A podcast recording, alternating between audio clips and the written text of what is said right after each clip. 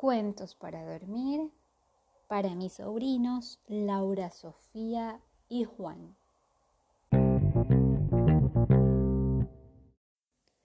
Hoy continuamos con la lectura del libro Mago por casualidad de la autora Laura Gallego.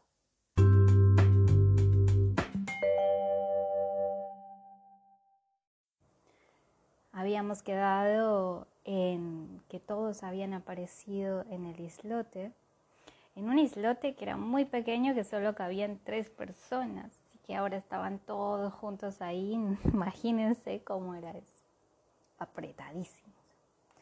Pasamos al capítulo 13 que se llama Si es siete veces más grande que tú, date media vuelta y échate a correr. Quita de ahí, Baldomero, que me estás pisando, Ay, ay, ay, no me claves el codo en la tripa. No pretendía ser pesado, es que Maldeocus me ha empujado. Yo no he empujado a nadie, solo intento respirar un poco. Y así estaban las cosas en el islote. Nuestros héroes se habían reunido por fin, pero no tenían muchas ganas de celebrarlo precisamente. Oye, tú, mago de tres al cuarto, gruñó Robustiano. ¿Por qué no me nos llevas a casa de una vez? Porque no quiero que le deis mi maldito pedrusco al rey, dijo.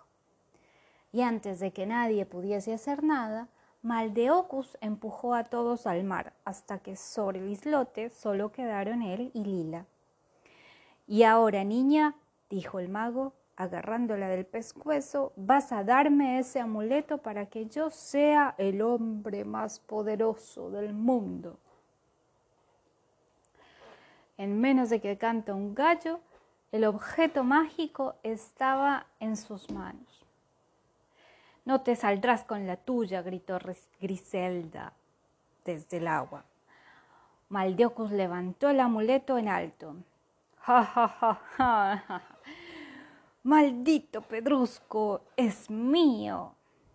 Pero entonces una sombra pasó sobre él y se lo arrebató limpiamente. ¿Eh? ¿Qué? ¿Cómo? ¡Ja! Admítelo, pedazo de mula. Tronó la voz de Calderaus desde lo alto. Siempre serás un mago de segunda, le gritó. ¡No! lloriqueó Maldeocos. Ratón ya había logrado encaramarse al islote de nuevo, con colmillo feroz agarrado a sus ropas, cuando sintió que la enorme garra del dragón de Calderaus lo atrapaba y se lo llevaba por los aires junto con el cuerpo. También oyó el grito de Maldeocus. ¡No! Ja, ja, ja, ja, ja, rió Calderaus. Ja, ja. Ya está todo solucionado rumbo a la isla de los magos torpes. Y Calderaus se llevó volando a Ratón y a Maldeocus, cada uno colgado de una garra. A la ropa de ratón iba también enganchado Colmillo Feroz, encantado de poder volar tan alto como un dragón. Lentamente los compañeros sacaron la nariz fuera del agua con precaución. Vía libre, anunció Robustiano. Uno por uno, todos volvieron a encaramarse al islote. Mucho mejor, dijo Robustiano aliviado. Ahora sí que cabemos, algo apretados, pero cabemos. ¿Qué va a ser de rato animal de Ocus? dijo Lila preocupada. Nos han privado del mago aprendiz, dijo Baldomero. Sin ellos no escaparemos de aquesta ínsula. Qué ignominioso modo de terminar la aventura, se lamentó. Tras un breve silencio, se oyó de nuevo la voz de Robustiano. Veo, veo. Mientras tanto, Calderau surcaba los aires a toda velocidad, como les oiga alguno de los dos pronunciar un solo hechizo, los aplastaré con mis garras antes de que hayan dicho la segunda palabra, amenazó. Mira, mira, dijo entonces Maldeocus, no intentes distraerme, sabandija. Que no, que no, mira allí, es la isla de los magos torpes. Ratón, Calderaos y Colmillo Feroz miraron hacia donde indicaba Maldeocus. A lo lejos se veía una isla con forma de gorro de mago con la punta torcida. ¡Uy, qué bien! Por fin, dijo Calderaus y volvió hacia allí. Cuando aterrizaron, Ratón y Maldeocus se sacudieron el polvo de la ropa y miraron a su alrededor. Era una isla misteriosa y brumosa con mucha vegetación y muchos ruidos extraños. Bueno, babosa pejirrera, ¿y ahora qué? preguntó Calderao sin sentirse intimidado en absoluto. Hay que ir al templo abandonado, respondió Maldeocus. Y así el dragón, el cuervo, el mago y el aprendiz se pusieron en marcha. Pronto vieron a lo lejos, las ruinas del templo y Calderaos dijo, muy contento, ¡Fenomenal! Pronto podré ser el mago más poderoso del mundo. ¡Eh! dijo entonces Ratón, el suelo tiembla. Y de repente un enorme gigante apareció desde detrás de las ruinas y los miró con ojos soñolientos. Me han despertado, dijo. Calderao se echó a temblar, y era muy grande, pero el gigante lo era aún más.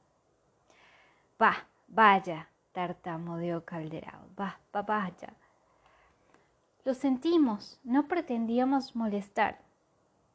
Pero me han molestado les informó el gigante, y descargó la manzana sobre ellos como quien aplasta moscas. ¡Sálvese quien pueda! gritó Colmillo Feroz. Los cuatro saltaron como ranas detrás de un matojo. El suelo tembló cuando saltó Calderaus, pero tembló mucho más cuando, la mano del gigante cayó junto a ellos. ¡Pah!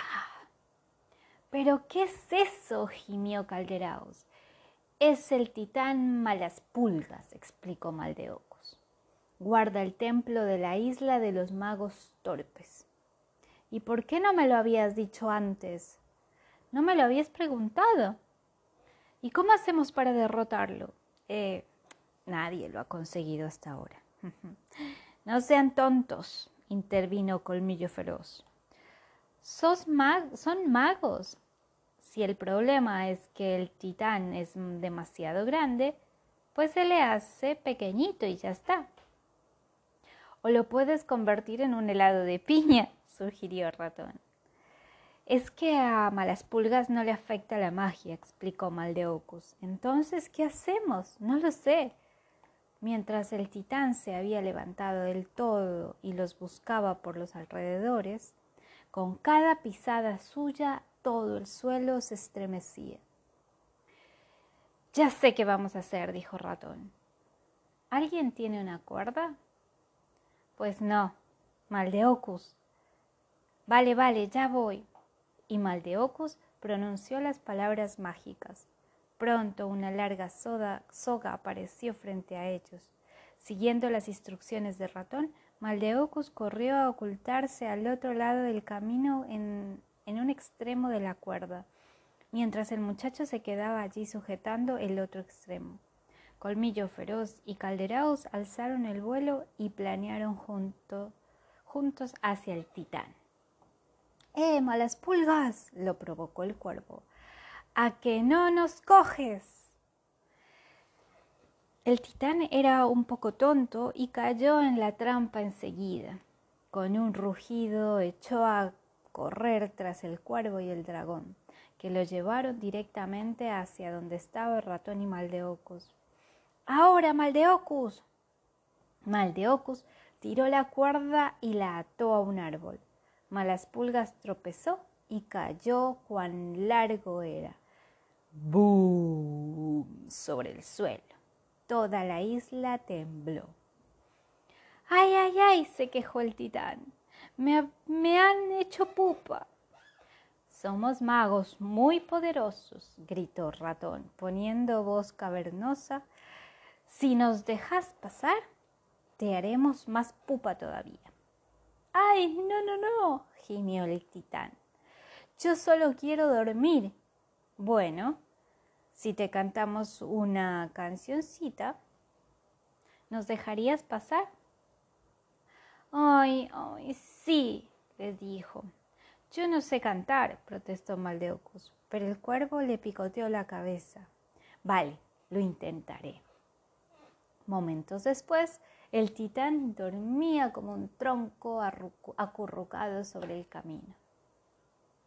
Mientras tanto, en el islote, las cosas no habían mejorado. Empieza por la M, mar. Me cachis, es que siempre las adivinas. ¿Cómo lo haces? Eh, mirad quién ha vuelto, dijo entonces Lila. La foca asomó su cara bigotuda junto a ellos. Buenas tardes, saludó.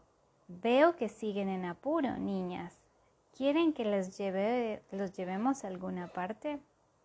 Los héroes vieron entonces que más caras bigotudas asomaban entre las olas. ¡Qué bien! dijo Lila, se acabó el veo veo. Fin del capítulo 13. Eso es todo por hoy. Mañana continuamos con la lectura. A dormir.